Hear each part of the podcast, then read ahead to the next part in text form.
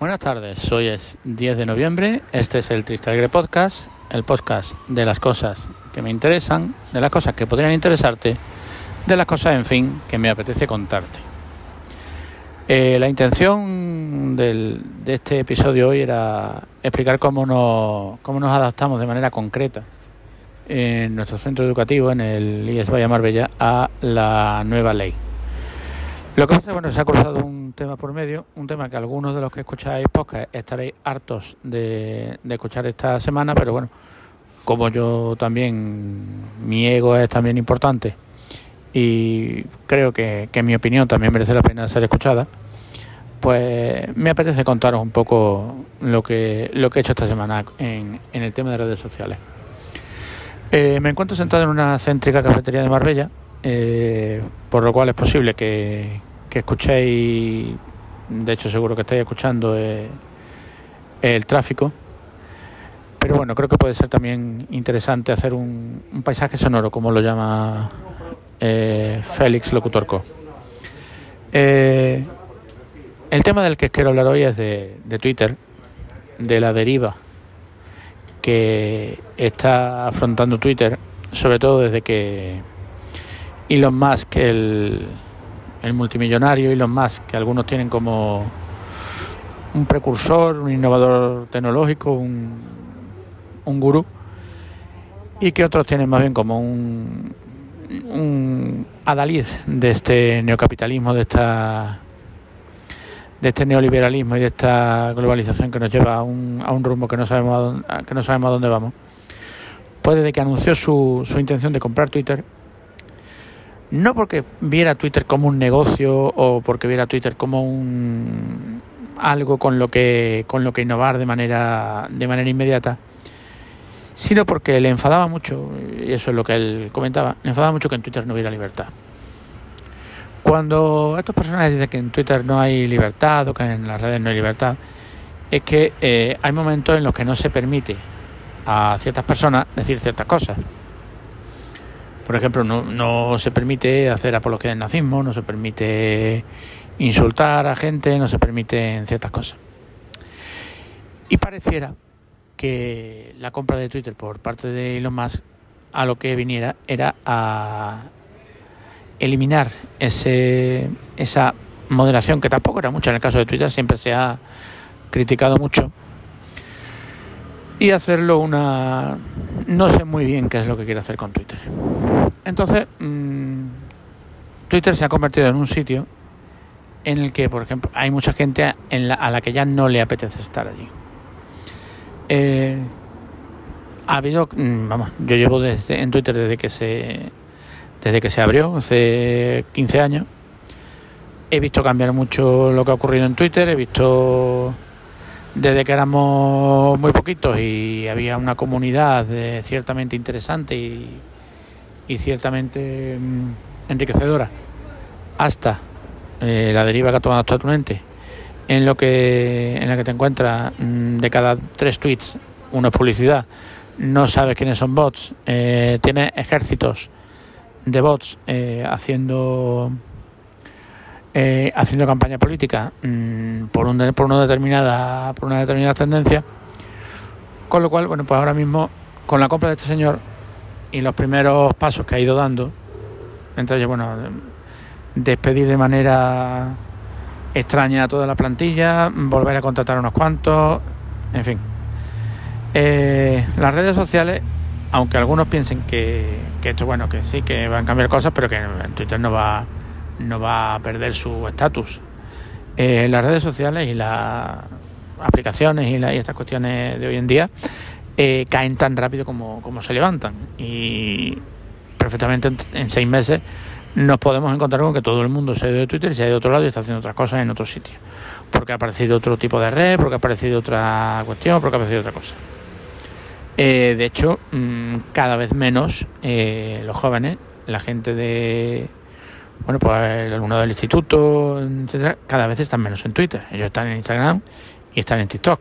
Mm, ni mucho menos en Facebook, que es que en la que no hay nadie de, de una edad por debajo de, de 20, 25 años. A, y en Twitter tampoco suelen estar. Eh, yo no me voy a ir de Twitter, eso es la, primera cuestión que tengo que, explicar. Y no me voy a de Twitter por una razón eh, muy sencilla. Y es que frente a otras... Eh, frente a otros ámbitos, frente a otros campos, en Twitter hay una comunidad educativa muy interesante.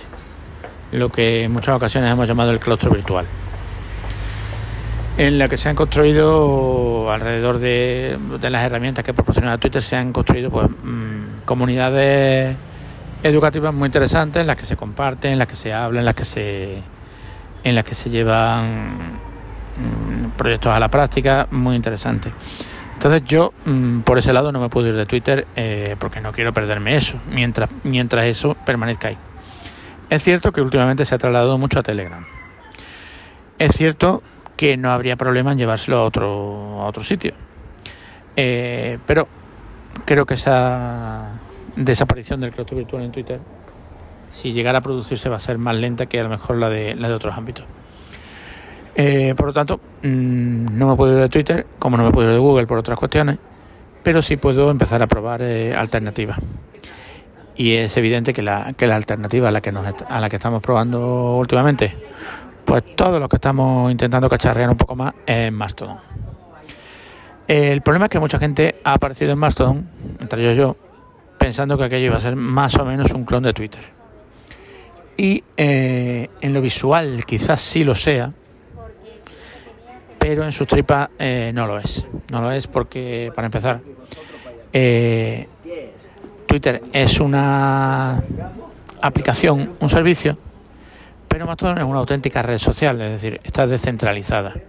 Es decir, tú como persona particular, pues puedes comprar un servidor o puedes con una Raspberry Pi o con cualquier con un ordenador que tengas en casa con un NAS puedes montar un servidor y eh, alojar una, una réplica de una réplica no una instancia de Mastodon en ese servidor.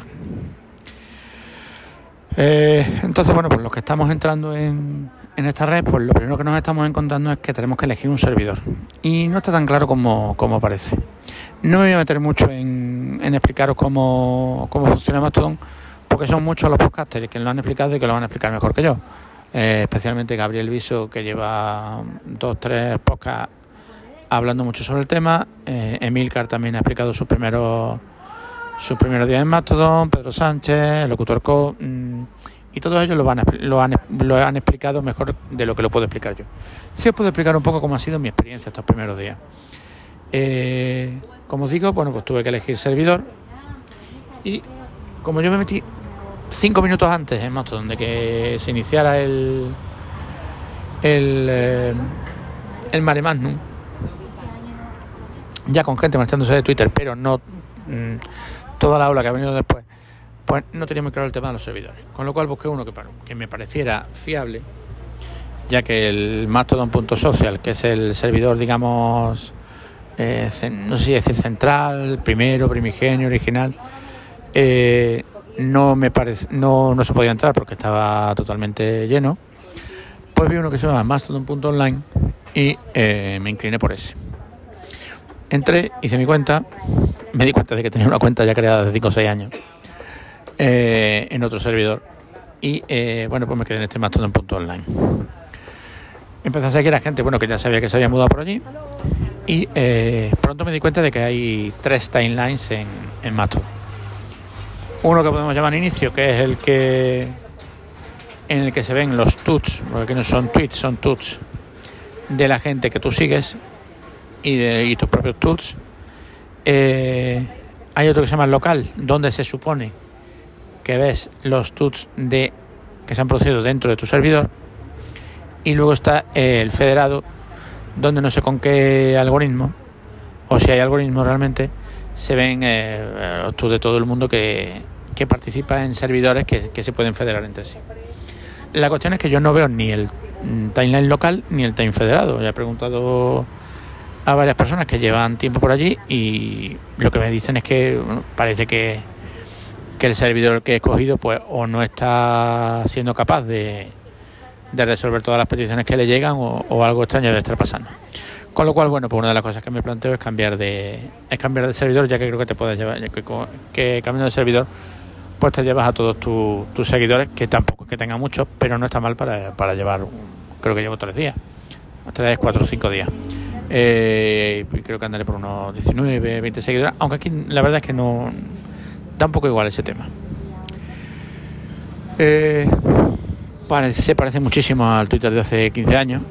Eh, gente que habla de cosas de las que sabe y no opina por opinar de, todo lo opinable.